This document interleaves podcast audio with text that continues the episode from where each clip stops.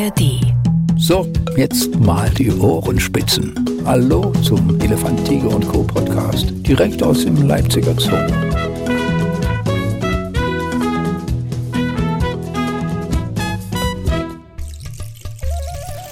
Ich freue mich. Eine neue Runde Elefant, Tiger und Co. Der Podcast. Das Wetter stimmt einmal mehr. Die Kulisse auch wunderbar. Vielleicht hört man es hin und wieder ab und zu im Hintergrund klopfen. Das ist das entstehende Feuerland. Aber darum soll es heute nicht gehen. Denn wir haben nach dem Komodowaran beim letzten Mal wieder so ein Tier oder hier eine Tiergruppe, die so ein bisschen, wo sich die Nackenhaare leicht aufstellen, wenn man davon erzählt. Und zwar Giftschlangen sind heute unser Thema. Und da gibt es... Äh, also keinen besseren, das ist wahrscheinlich, das sagt er selber, es wird zu viel der Ehre, aber trotzdem, er ist einer, der langjährige Erfahrung hat als Aquarianer und natürlich auch im Terrarium, Heiko Schäfer. Heiko, sei herzlich willkommen. Hallo. Heiko, äh, du wolltest es selber wahrscheinlich auch nicht äh, näher eingrenzen. Giftschlangen, frage ich erstmal, habt ihr denn viele Giftschlangen hier? Also wir hatten früher natürlich wesentlich mehr Giftschlangen hier. Ja. Also zu meiner Anfangszeit war ich da völlig fasziniert. Wir hatten sehr, sehr viele. Und momentan haben wir ja noch kein neues Haus. Ja, ja, okay. Das heißt, wir haben hinter den Kulissen noch zwei Arten Giftschlangen, die wir behalten haben. Also man kommt nicht aus der Übung sozusagen, Ja, ja, es sind ja. noch welche da, aber es war früher viel, viel mehr. Ja. Darf, darf, ich mal durchraten, so die berühmtesten, die ich für mich kenne? Also so wurde ich ja selbst als Kind auf, der, auf dem Schulhof oft genannt. Brillenschlange, habt ihr sowas Ja, da? hatten wir früher, habe ich schon gepflegt. Ja, ja. Und äh, Klapperschlange auch noch berühmt? Ja, haben wir auch jetzt noch eine Art. Also Da habt ihr noch einen? Das ist, äh, man hat, ist ja mit, auch im Zoo mit Besuchern, wird man ja auch groß. Ja. Und das sind so die Fragen. Ne? Man muss eine Kobra haben, man muss eine Klapperschlange haben. Genau, ja, genau. Also das sind so typische Fragen ne? und das, da geht man auch drauf ein. Und was ist die, also Klapperschlange ist die eine, die ihr habt? Was ist die Das zweite? andere ist eine Ringhalskobra, auch was relativ selten ist. Also es ist eine Kobra-Art, aber eine Ja. seltene Kobra. Und das ist eine Art, die relativ selten gehalten wird. Und da haben wir gesagt, behalten wir, gucken wir noch, ob wir mehr davon bekommen, einen Partner bekommen. Und so pflegen wir halt die Tiere jetzt in den Kulissen weiter. Ja, man muss ja immer dazu sagen, dass das Terrarium ja quasi ähm, saniert, kann man gar nicht sagen. Es entsteht quasi neu Ja, gerade. es neben- entsteht neu. Also die Tiere sind ausgelagert sozusagen. Wir haben aber noch einiges behalten. okay. Und dann, wenn das Terrarium wieder da ist, kommen aber wieder auch Neues dazu. Seid ihr da in den Planungen schon klar? Ja, wir sind da in den Planungen nicht im Detail klar, aber wir wissen schon wo, so ungefähr, wo wir hinwollen. Du fragst, sind die denn bei euch wirklich dann auch giftig? Ja, das ist kein Netz, kein doppelter Boden. Ja, ja, das ist ja. also kein Betrug. Die sind genauso giftig wie in der Natur. Werden auch nicht ihre Giftzähne Nein. irgendwie beraubt oder sonst was? Okay. Das Gift ist da, es dient der Verdauung. Also da fängt ja die Verdauung an, wie bei uns mit dem Mundspeichel die Verdauung anfängt. Fängt bei den Schlangen das mit dem Injizieren des Giftes an. Und äh, da kann man nichts dagegen tun. Die Giftzähne rausbrechen geht nicht. Das ist nicht wie bei uns. Beim dritten Mal macht das dann die Kasse. Ja. Die wachsen Zeit ihres Lebens nach und der bricht doch öfters mal ab, wenn die irgendwo reinbeißen, ein festes Muskelgewebe. Der nächste, das dauert zwei, drei Tage, ist der wieder sozusagen angeschlossen Ja. an der Speicheldrüse. Was anderes ist So schnell geht das? Das geht sehr schnell. Ja. Und äh, man könnte ihn die Giftdrüsen rausoperieren. Macht aber niemand. Nee. Vielleicht irgendein verrückter Amerikaner. Muss ich mal fragen, also ein Zahn wächst doch nicht in drei Tagen. Der nächste Zahn wird dann der einfach angeschlossen in, der oder liegt in der Schleimhautfalte schon vor- vorhanden da. Ja. auf Reserve. Der ist auf Reserve. Die will, ja- will sich ja nicht ihre Waffe berauben lassen. Ja. also da, das geht schnell. Die lädt nach. Okay.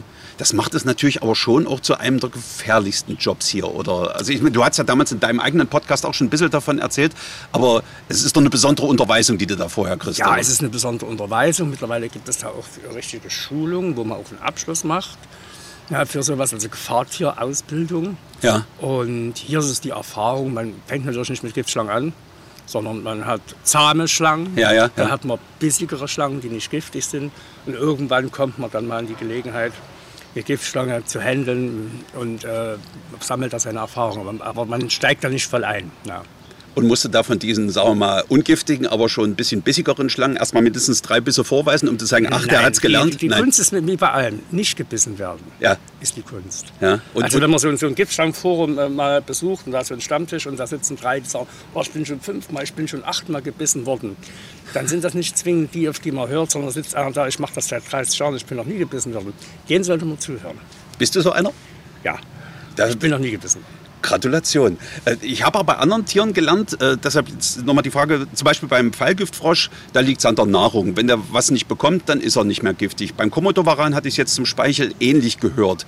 Ähm, ist jetzt mal ein wahnsinnig guter Tipp von mir zum Tierpfleger Arbeitsschutz. Füttert ihnen doch einfach nichts Giftiges, dann sind sie nicht giftig. Nee, das kann man hier nicht verhindern. Das kann man hier nicht machen. Die, Im Endeffekt synthetisieren die das Gift selbst. Das ist die Speicheldrüse. Ja. ja und äh, die Vorräte sind doch relativ groß. Die haben, das reicht also nicht für einen Giftbiss, für die Beute zum Töten. Ja. Bissunfälle mit uns, die wollen uns ja nicht fressen, töten. Ja, das ist eine reine Abwehrsache. Ja. Ähm, das stellen die selbst her. Die Zusammensetzung ist sicherlich jahreszeitlich unterschiedlich, die ist individuell unterschiedlich und äh, es gibt auch Schlangen, wo die selbst in den Unterarten oder vom Verbreitungsgebiet unterschiedlich ist. Na, aber die Wirkungsweise ist im Großen und Ganzen das auf die Schlange bezogen gleich. Und weiß man, wie die das zusammenbrauen oder ist das noch äh, am ja, Anfang der Forschung? Im Endeffekt das sind das äh, verschiedene Enzyme. also im Endeffekt ist es ein Eiweiß. Ja. Das unterliegt also Veralterung in dem Sinne. Es ist nicht hitzebeständig, es ist ein Eiweiß in verschiedensten Sachen. Wirkungsweisen gibt es nur drei, wie bei allen Giften. Ja. Es kann als Zellgift wirken, es kann hämolytisch wirken aufs Blut, was meist die Blutgerinnung betrifft. Ja. Und als Nervengift. Ja, ja meistens ist es ein Cocktail und da sind dann auch Verdauungsenzyme drin, Phosphatasen drin, Lipasen drin was also die Verdauung anregt. Im Endeffekt ist das ja nur eine Speicheldrüse. Äh, die Klapperschlange, ich komme mal auf die zurück. Ähm, die möchte mal natürlich als Zoobesucher, ah, die will ich doch bestimmt auch mal klappern hören. Äh, das macht sie ja aber nun wirklich nicht, wenn es ihr gut geht oder sowas. Also hörst du die ab und zu mal klappern? Ganz selten. Weil in Gefangenschaft, die gewöhnen sich natürlich daran, dass jemand um sie rum ist, dass jemand ja. mit ihnen hantiert. Also selbst wenn wir mit unserer sehr vorsichtig hantieren und die zum Beispiel mal umsetzen, sowas selbst dann klappert die nicht mehr. Das würden die in der Natur nie machen. Da hätte man sich die auf 15 Meter angenähert, würde die sofort losklappern. Ja, ja. Das legen die in Gefangenschaft wirklich ab.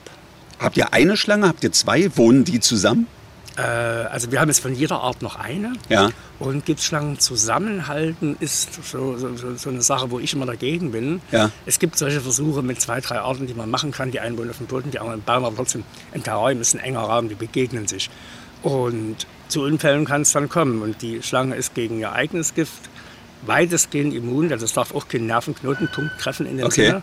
Aber gegen das Gift einer anderen Schlangenart ist er nicht immun. Die stirbt also daran auch. Okay. Das sollte man also nicht machen. Ja, das wäre auch so eine Frage gewesen. Also wenn, wenn, die Art zusammen ist, könnte es aber trotzdem sein, wenn die sich sagt, Moment mal, auf dem Ast möchte ich aber jetzt ruhen, äh, dass, es da, dass die sich auch gegenseitig beißen Das lassen? kommt vor, gerade wenn man jetzt mit denen hantiert, wenn man füttert zum Beispiel, dann äh, ist dieses, es ist ja nichts leckerer als die Beute, die die andere hat. Man könnte ja was verpassen. Ja, ja, ja. immer so, ja. Äh, das kommt vor und da muss man also mal auch aufpassen. A, gibt es rein, rein mechanisch, aber die Zähne sind ja relativ groß bei manchen Arten da ist die mechanische Verletzung schon relativ stark.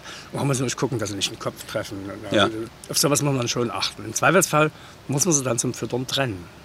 Wie sind denn Schlangen so charakterlich drauf? Man hört ja immer, eigentlich beißen sie nur, äh, wenn sie angegriffen werden, beziehungsweise halt, wenn es ums, ums Futter geht. Die beiden, die ihr jetzt habt, wie würdest du jetzt die charakterisieren? Mm, relativ entspannt, würde ich das mal nennen. Ja. Eine Kobra ist eine Giftnatter. Äh, die sind meist etwas hektischer, etwas schneller. Eine Klapperschlange, die lernt das, die weiß genau, der kommt jetzt nicht mit Futter, der kommt mit dem Wasserschleif und macht sauber. Da, dann verhalte ich mich ruhig, da passiert nichts. Ach, das, das, merkt man deutlich. Ist abgespeichert, okay. Ja, individuelle Unterschiede gibt es immer. Es gibt bei einer Art solche und solche. Ja, ja, ja, das ist wie bei uns Menschen, das ist bei Schlangen auch nicht anders. Ne? Und könnt ihr euch denn da, oder sagen wir so, wie gehst du denn dort rein? Unter Vollschutz oder äh, wie, wie bist du ausgerüstet? Mit Werkzeug. Also man macht nichts mit den Händen. Ja. ja. Es gibt Handschuhe, die giftschlangensicher sein sollen. Ich habe die auch schon mal angehabt. Äh, mir wäre das wahrscheinlich nichts. Ich bin das gewöhnt, mit Werkzeug zu arbeiten. Es gibt Terrier, die das jetzt machen. Das ist so die moderne Geschichte. Ja. Äh, ist zum Arbeiten ungünstig. Also im Endeffekt Werkzeug. Der typische Schlangenhaken, wie man so kennt, oder eine Greifzange. Ja. Also mit denen arbeiten wir dann. Das ist also alles äh, Arbeiten in der Ferne. Also man, man, man hält sie sich fern ja. oder legt sie an einen äh, ja, Ort, wo man sie nicht stört? Äh, guckt man, wo sie liegt und dann äh, macht man mit den Gerätschaften sauber. Das kann eine lange äh, Schippe sein, im Kotrest ja. zu entfernen. Aber es ist alles mit Werkzeug. Das Greifen von der Giftschlange bzw. Umsetzen sollte man so wenig wie möglich machen. Kein Stress für das Tier, kein ja. Stress für uns. Das ist immer so, ich muss nicht mit ihr hantieren, wenn es nicht sein muss. Und ich muss ja nicht zu nahe kommen, wenn es nicht sein muss. Ich kann das mit Werkzeug machen. Das können die ganz gut abschätzen, dass da keine Chance besteht. Es hat keinen Sinn, den Haken zu beißen. Okay. Und, und wie stressanfällig ist eine Schlange? Ist alles, was anders ist als gerade eben sofort Stress? Ja, äh, stressanfällig. Es ist zum Beispiel wetterbedingt. Wir haben ja auch Wetter, wo wir stressanfälliger sind. Ja, ja. Für Sommer und sowas. Also, ne? wem ist sagst du das? Schlangen auch so, das merkt man deutlich. So eine Gewitterstimmung sind die aktiver, sind deutlich aggressiver, reagieren schon beim Türaufmachen und so dem Motto, lass mich jetzt in Ruhe. Okay. Das sollte man auch akzeptieren, so eine Sache. Also ich sage immer, dann mache ich das morgen, da stirbt kein Tier davon. Ja. Ja, also ich muss das Risiko dann auch abschätzen und muss es auch nicht eingehen.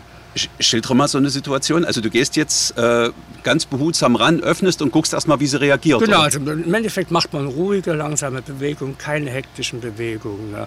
Also man sollte sich nicht vorher schon, oh, ich habe den nächsten Termin, ich habe den nächsten Termin, das ja. mache ich mal noch schnell. Das ist der falsche Weg. Das mache ich hinterher. Und wenn jetzt ein Kollege von hinten ruft, ach Heiko, ich wollte dich das noch fragen. Das sind so Sachen, die, die muss man Kollegen beibringen. Also Ja. Das kennen wir. Man sollte zu zweit sein, also es sollte ein Zweiter, wenn man mit Schlankgiftchen hantiert, dabei sein, Ja. in Rufhalt. Der muss nicht was mitmachen, aber er ist da, er könnte eingreifen. Und ansonsten, solange dort eine Tür offen ist und jemand dort hantiert, wird derjenige nicht angesprochen. Und das kenne ich von meinem Vorgänger auch.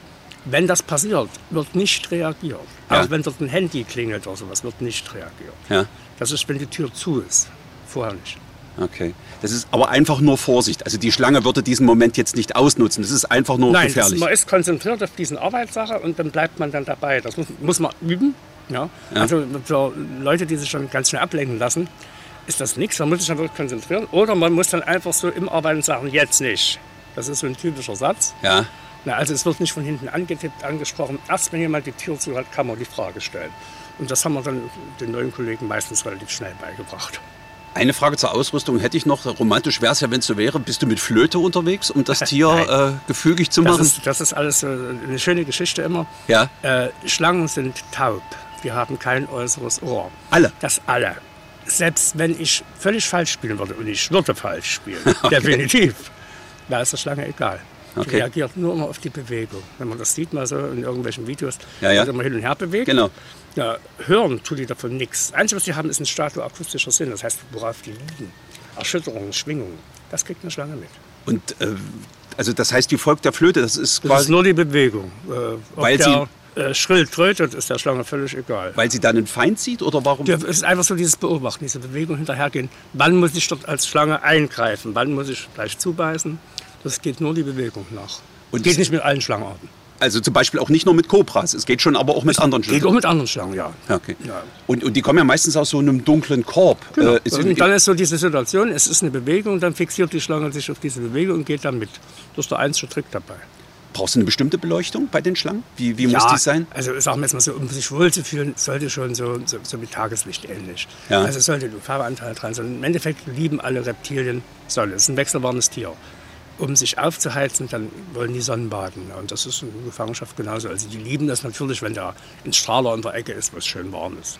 Nun äh, mögt ihr Tierpfleger, und das finde ich auch toll, das hört sich immer so gerne an, mit den Tieren auch zu sprechen, egal ob die euch nun tatsächlich zuhören oder ihre Namen verstehen. Das macht ja bei der Schlange nun gleich gar keinen Sinn. Spricht man trotzdem mit ihr? Ja, macht man trotzdem. Ja. Ja, das ist aber so eine typische Tierpflegermanier. Also, Ja, das würde ich- jetzt weg, Mensch, hab dich heute nicht so, sind so die typischen Sätze. Ne? Ja, ja, ja. Macht man auch mit Reptilien, wo man genau weiß, die hört dich nicht. Die nehmen euch nur optisch wahr oder gibt es noch einen anderen Sinn? Naja, im Endeffekt, Schlangen riechen viel, viel besser wie wir. Ja. Ja. Im Endeffekt haben einige Arten, gerade die Klapperschlangen, ein äh, Thermosinnesorgan. In dunkler Nacht schalten die auf ein Infrarotbild. Äh, Empfindlichkeit sind so 2000 Kelvin, also 2000 Grad Unterschied zur Umgebung. Wir können mit der Fingerkuppe 2, 3 Grad Ja. unterscheiden. Die können Tausendstel unterscheiden. Also die- also im Endeffekt sehen die ein Beutetier als wie ein, ein, Wärmebild, wie beim Jäger der, das Infrarot.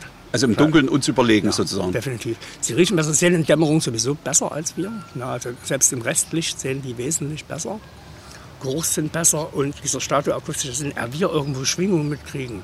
Na, die Schlange, wenn man sich dort über ein Kiesbett oder sowas nähert, gerade eine Klapperschlange, Paris, wo Sand, wo Kies ist, Ja. die hat uns auf 30 Meter schon lange gehört, da haben wir noch nicht mal gesehen, dass die irgendwo da ist. Machst du dann besonders sanft oder machst du dann gerade immer ein bisschen, dass sie schon auf dich aufmerksam wird? Sie hört ja, dich im nicht? Endeffekt gewöhnt man die Schlange dran, wenn man es dran denkt. Wir haben äh, eigentlich die meisten Reptilien in einer Halle mit Besuchern. Dann sind die ja Dauerstress gewöhnt. Das ist immer, wir Ja. wissen das, die Kinder klopfen an die Scheibe. Ja, ja. Darauf re- reagiert die natürlich. Das ist extrem laut für so eine Schlange.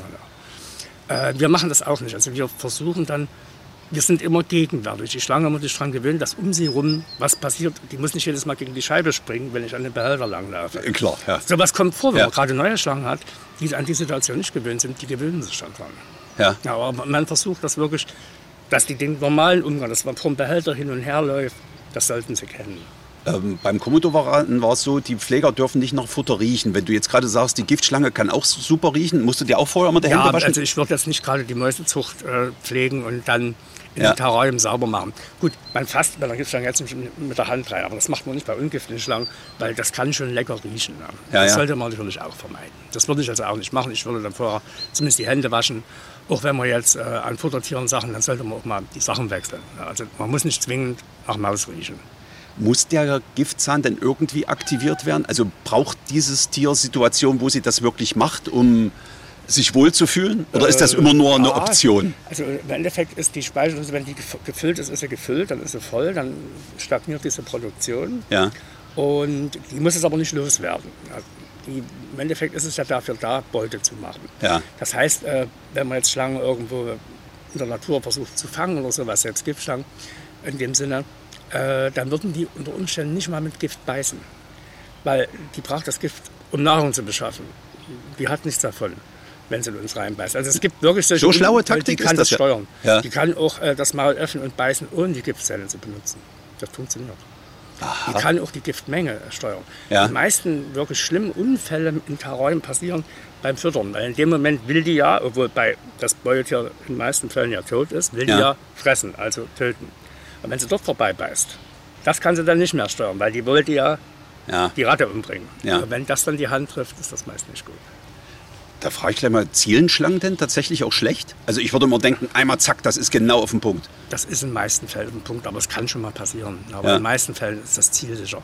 Man sieht auch, äh, wie lange die so, wenn die wissen, dass ein Beutetier wehrhaft ist, wie eine Ratte, wie lange die gucken und den Biss so setzen, dass sie möglichst jetzt von der Ratte, die sich sofort wehrt, ja, nicht gebissen wird. Also Die gucken das schon genau. Das merkt man deutlich von Größe und Art des Beutetiers. Die wissen nur, wenn sich ein Beutetier wegbewegt, wie ist die Chance, kann ich das noch verfolgen oder lasse ich das? Das sind keine sinnlosen Angriffe, das merkt man eigentlich nicht. Und ihr, ihr müsst aber quasi dann auch immer tote Tiere füttern oder ist, ist auch mal lebend möglich? Oder Es wie? wäre rein rechtlich, wäre es bei Giftschlangen möglich. Ja, Natürlich unter Ausschluss der Öffentlichkeit, das ist aber logisch, äh, weil im Endeffekt kann man hier davon ausgehen, dass die Verdauung mit Injizieren des Giftes anfängt. Das ist also der Gesundheit des Tieres zuträglich. Ähm, ist natürlich für uns eine einfache Handhabe. Wenn ich Schlangen habe, die jetzt neu sind, wo ich nicht weiß, was frisst die. Ja, unter Umständen, früher hat man auch mal durchaus Wildfänge noch mal gehabt. Ja. Dann äh, nimmt man das in Kauf und sagt, ich füttere lebend. Kann man nur mit einem Einzeltier machen, nicht mit mehreren. Das funktioniert nicht. Hat man einen Haufen Arbeit hinterher, Ja. weil die wollen alle sofort das eine lebende Tier. Dann kann man das machen. Es wäre rechtlich vertretbar, weil es ist ja im Endeffekt auch bloß ein Wirbeltier. Ja. Ja, man kann es ja nicht verhungern lassen, wenn sie andere Sachen nicht frisst. Meine Erfahrung ist, dass man alle auf äh, tote Beutetiere umstellen kann. Und wie oft wird gefüttert? Tja, das ist eine gute Frage. Bei Jungschlangen, die kann man schon einmal in der Woche füttern. Was, äh, Jungschlangen, das ist jetzt Also auch von- der Größe her? Oder? Babyschlange, Babyschlange, Ba- ja, okay. wie, wie ein Bleistift. Ja, ja, okay. Ja. Da kann man schon äh, einmal in der Woche füttern. Erwachsene Schlangen, bei Giftschlangen, wir haben jetzt einen Rhythmus so 14 Tage einmal. alle 14 Tage, okay. Und es gibt auch bestimmte Schlangenarten, die sehr, sehr standorttreu sind, gerade bei Giftschlangen, die also immer ihren Standort haben. Die liegt mehr oder weniger immer auf dem gleichen Ast. Da langt doch einmal alle vier Wochen. Die verbrauchen keine Energie. Ja. Super sparsam, was das angeht. Ja, wenn man jetzt mal allgemein Schlangen nimmt, großer Python, Ja. wenn man mit 5 Meter, da ist jede Beute bis 50 Kilo machbar. Der kann mit einmal Nahrungsaufnahme das 400-fache seines täglichen Energiebedarfs decken. Sicherlich auch ein sehr faszinierendes äh, Ja, Schauspiel, oder? Wenn die Schlange sich so über das Beutetier schiebt, wo man sich immer fragt, wie geht das dort rein? Also dieses, dieses, dieses Aushaken des Kiefers, was mir damals auch erzählt hast, kann man das beobachten? Das kann man beobachten. Im Endeffekt ist es ja ein Spangapparat. Ne? Und die haben kein Kinn. Das Ja. heißt, es ist ein untertiefer Ast. Das sitzt dann alles locker im Gewebe. Und diese Haut ringsherum ist sehr dehnungsfähig. Das ist bei Giftschlangen so. Die fressen durchaus relativ große Beutetiere. Ja, ja. Und das sieht dann aus, als ob so ein Gummiball im Gartenschlauch verschwindet. Genau. Ja. Und das wird dann hinten immer kleiner. Also, wie verdaut denn eigentlich eine Schlange? Also findet man dann wirklich irgendwann tatsächlich Kot irgendwo? Oder? Ja, aber Schlangen haben von, von den Tieren äh, im Tierreich eigentlich äh, die aggressivste Verdauung. Es werden sämtliche Knochen, es wird sämtliches Fell mit verdaut. Die wirken also ganz selten irgendwo, wie man das bei Rapvögeln nennt, Gewölle oder sowas aus. Ja. Es wird meist alles verdaut, es wird aus allem Energie gemacht. Ja. Und zum Beispiel, wenn die Urin absetzen, der ist weiß, fest, fast reine Harnsäure. Ja. Ja. Und wenn man den, den Kotrest sieht, was da übrig bleibt von der Größe des Beutetiers, das minimal. Das wird alles verdaut. Es wird langsam verdaut, aber es wird alles verdaut. Aber vier Wochen ist ja wirklich schon enorm. Merkt ihr dann auch am Verhalten der Schlange in dieser Zeit, dass es jetzt langsamer wieder auf Fütterung zugeht? Ja, man merkt das dann, dass sie dann neugieriger sind, aktiver sind, auch im Behälter sich hin und her bewegen, mal die Plätze wechseln, weil sie denken, gut, hier kam gestern keiner vorbei, Ja. lege ich mich mal da unten hin, vielleicht ist das besser. Das, was merkt man. Also man merkt dann deutlich, jetzt würde sie gern wieder fressen. Na, und dann kann man ja als Terrianer sagen, gut, das ist jetzt der Lauf der Natur, in der Natur wäre ich jetzt auch so. Dann kann man wieder nachlegen. Ja. Das ist dann auch allgemein, man muss nicht äh, eine Woche, die kann wochenlang hungern, so eine Schlange. Ja. Aber gerade bei Giftschlangen ist natürlich schon vom Hantieren her, je hungriger die Schlange ist, desto aktiver ist sie natürlich dann auch im Umgang. Ja. Also aus eigenem Interesse füttert man dann wieder. Ist schon klar, ist schon klar. Und sieht man dann auch, wie die, der Kiefer wieder eingehakt wird? Also ist es wie so bei. Mein Opa hatte das immer früher drauf. Und ja, dann hat er mit seinem Kinn, was der da machen konnte, das war schon. Ja, das machen Schlangen auch. Das hat er wirklich wie, wie ein Einrenken und das Ja, auf der ja. Seite nochmal. Das heißt, das ist auch so ein Hin- und Herschieben. Das habe ich schon oft beobachtet. das sieht doch bestimmt trollig aus, oder? Also, Ja, manchmal denkt man auch, na, kriegt sie das jetzt hin? Sie, Ja, na, ja, ja, ja. Steht ganz schief, aber sie kriegt es hin. also, da gibt es bestimmt schöne Fotos vermutlich. Definitiv. Äh, ähm, die Klapperschlange, wenn ihr jetzt, ähm, also ihr hattet ja, ja auch schon Nachwuchs, auch wenn jetzt nur einzelne Tiere sind, aber Nachwuchs hattet ihr ja auch Ja. schon bei dem. Ist das dann auch schon eine Mini-Klapperschlange, die dabei rauskommt? Ja. Also ich habe gelesen, es gibt sowohl eierlegend als auch tatsächlich schon fertige Schlangenlegende. Das zum Beispiel Klapperschlange wäre jetzt? äh, nennt man Ovovivipar, das heißt eilebend gebärend. Schönes- Das echte Lebendgebären, also mit einer Plazenta, wie wir das bei Ja. Säugetieren kennen, das gibt es bei ganz, ganz wenigen Reptilien. Aber Okay. es gibt's. Ja. Hier wird im Endeffekt, ist das eine Geburt in der durchsichtigen Eihülle. Die Schlange ist vollkommen entwickelt, meistens während dieses Legevorgangs oder Geburtsvorganges reißt diese Eihülle ein und die, die Jungschlange ist voll aktiv und lebensfähig und kriecht weg. Und wenn man kleine Klapperschlangen haben, ja, die haben einen Knopf, nämlich Ja. ein so ein Häutungssegment am Schwanzende, wenn sie geboren werden. Ja. Und der kann auch schon Geräusch machen? Ja, ganz wenig. Es ist einer, der, der klappert nicht aneinander, aber die haben diesen Knopf. Gib uns da bitte mal einen Größenvergleich. Also wie groß ist die Erwachsene und wie groß ist dann das Ja, nehmen wir jetzt mal eine typische Klapperschlangengröße, sagen wir mal einen Meter. Ja, Dann ist so ein Jungtier, das können viele sein, das können 30, 40 sein, das können nur bis 10 sein. Dann kann man davon ausgehen, so zwischen 15 und 20 Zentimeter. Dick wie ein Bleistift, ja. Und ist sofort verschwunden. meistens sofort verschwunden, ja, in alle Richtungen. Ja. Die Mutter kümmert sich da überhaupt nicht drum, der ist das egal. Und die Schlangen sind selbstständig, Einzelgänger und müssen erstmal miteinander klarkommen. Und darf man sich die, die, wie darf man sich die Geburt vorstellen? Also gibt es da eine äh, tatsächlich eine Öffnung oder Ja, ist das ein Nest? Allgemein? Ja, Die haben eine Kloakenöffnung. Das Okay. ist alles eins. Na, und im Endeffekt wird diese Eihülle dort durchgepresst. Ja. Das Ei hat nicht ganz den Durchmesser der Schlange oder diese Eihülle. Ja. Das passt dort relativ gut. Meistens reißt, wie gesagt, die Haut dann ein. Da guckt schon die kleine Schlange und sucht sich irgendwo schon eine Lücke, wo sie verschwinden kann.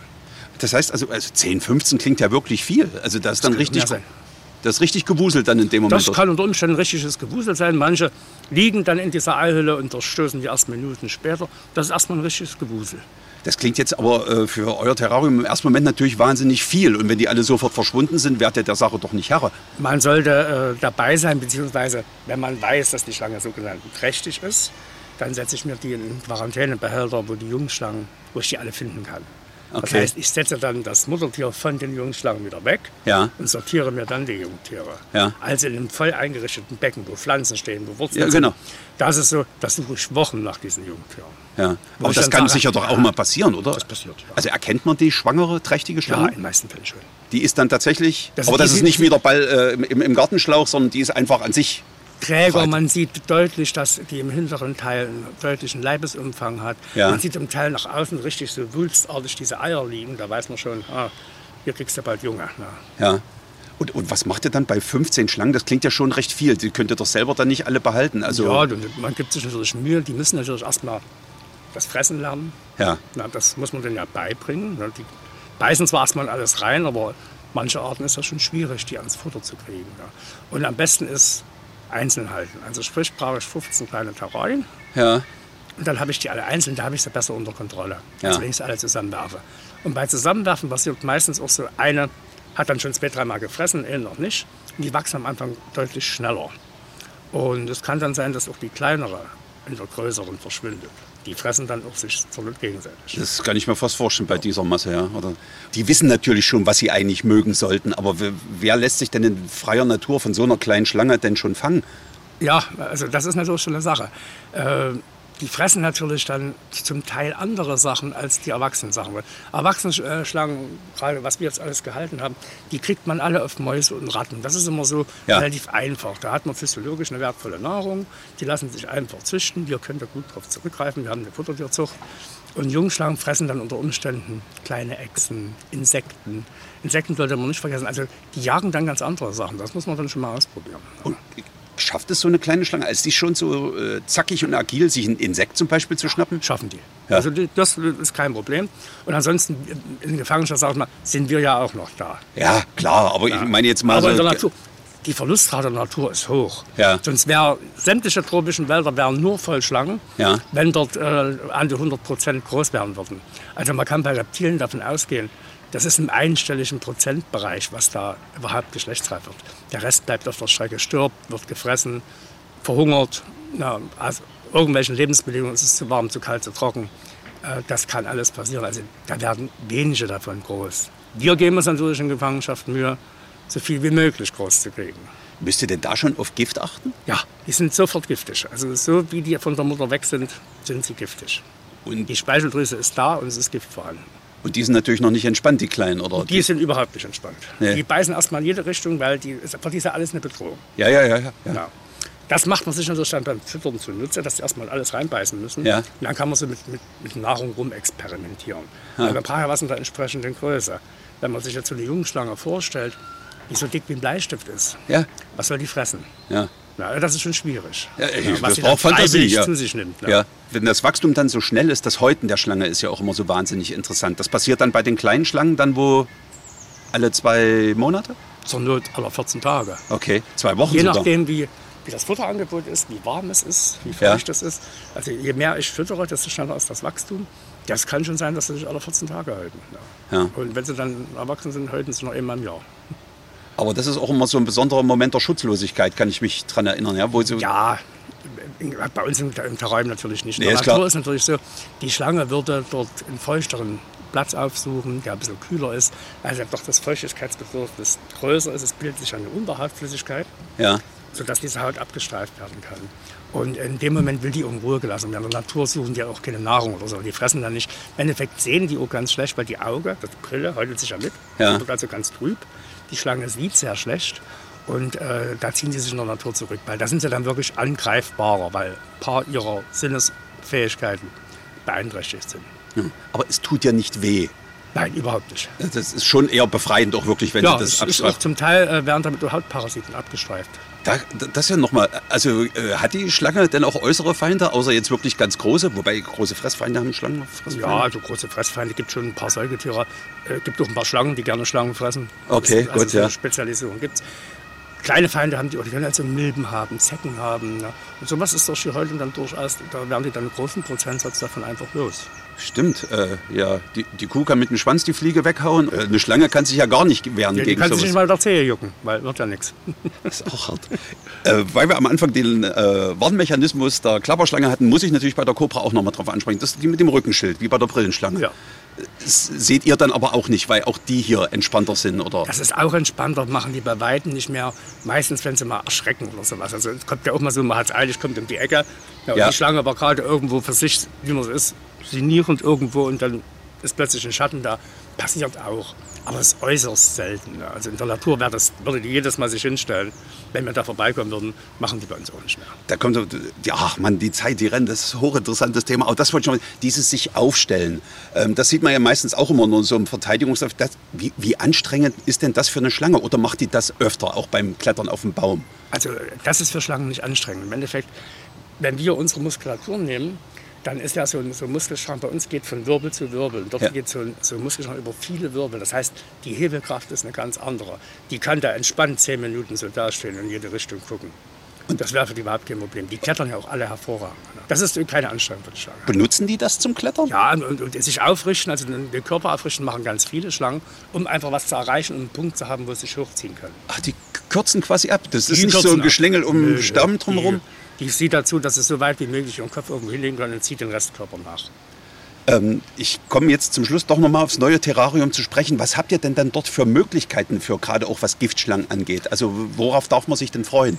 Ja, also die Möglichkeiten werden so ähnlich werden wie im, im alten Haus. Also sagen wir so, man kann dieses Haus nicht neu erfinden, rein ja. von der ganzen Lage her nicht. Es wird so ähnlich den Rundgang geben. Und wir werden mindestens vier Behälter mit Giftschlangen planen. Und das heißt, wir werden auf alle Fälle eine Kobra zeigen, wir werden eine Klapperschlange zeigen, ja. wir werden eine große Viper zeigen. Mhm. Ja, wissen wir noch nicht genau, was wir uns da so vorstellen. Und wir werden was, weil ich bin da immer fasziniert, auf alle Fälle eine baumbewohnende Giftschlange, die also im Laub wohnt. Meistens ja. sind die dann schön grün. Ja. So was werden wir zeigen. Das ist für dich auch nochmal eine extra Herausforderung. Die, ja, zu, die das zu sehen war ist schon immer meine Strecke, das habe ich immer geliebt. Ja, das, das glaube ich. Stören die sich denn eigentlich an Schlangen im Nachbargehege? Ja, also man sollte äh, gucken. In den meisten Fällen, also meine Erfahrung ist, dass äh, es keine störenden Sachen gibt. Die, die, Nachbarn sind die Nachbarn und wenn die neu sind, ist mal, wenn die sich anders bewegen, ja. Man sollte aber zum Beispiel gucken, dass man ich habe das mal äh, zufällig gemacht, dass ich eine, eine, eine, junge Klapperschlange hatte und ich musste in die Quarantäne eine Königsnatter setzen. Und Königsnatter fressen andere Schlangen, unter Ja. anderem auch Klapperschlangen in der Ja. Natur. Und das war dann so ein Effekt. Ich habe die dann einfach in den Raum mitgesetzt und da hat man deutlich gemerkt, dass alle etwas unentspannter sind. Die wissen also, was der Feind Ja, ist. der, der Feind war da. Ne? Also man hat das so gemerkt, die riechen sich ja. Ne? Ja, ja. Und äh, das sollte man dann nicht machen. Also sowas nebeneinander setzen, aber ansonsten habe ich da keine negativen Erfahrungen. Heiko, du freust dich aufs neue Terrarium. Ich freue mich aufs neue Terrarium. Das war großartig. Vielen Dank für diese Einblicke hier. Wir müssen leider hier bei diesen 30 Minuten, sonst kommen die Leute ja zu gar nichts mehr anderen, außer diesen Podcast zu hören. Den, und das habe ich am Anfang glatt wieder vergessen, es natürlich in der ARD Audiothek gibt, wie auch alle anderen wunderschönen Podcasts, die über die ARD kommen. Heiko, vielen Dank und ich freue mich auf die nächste Runde. Gerne. Tschüss. Und tschüss. Dann wäre also alles gesagt. Elefant, Tiger und Co. Ein Podcast von Elefant, Tiger und Co. und MDR Sachsen.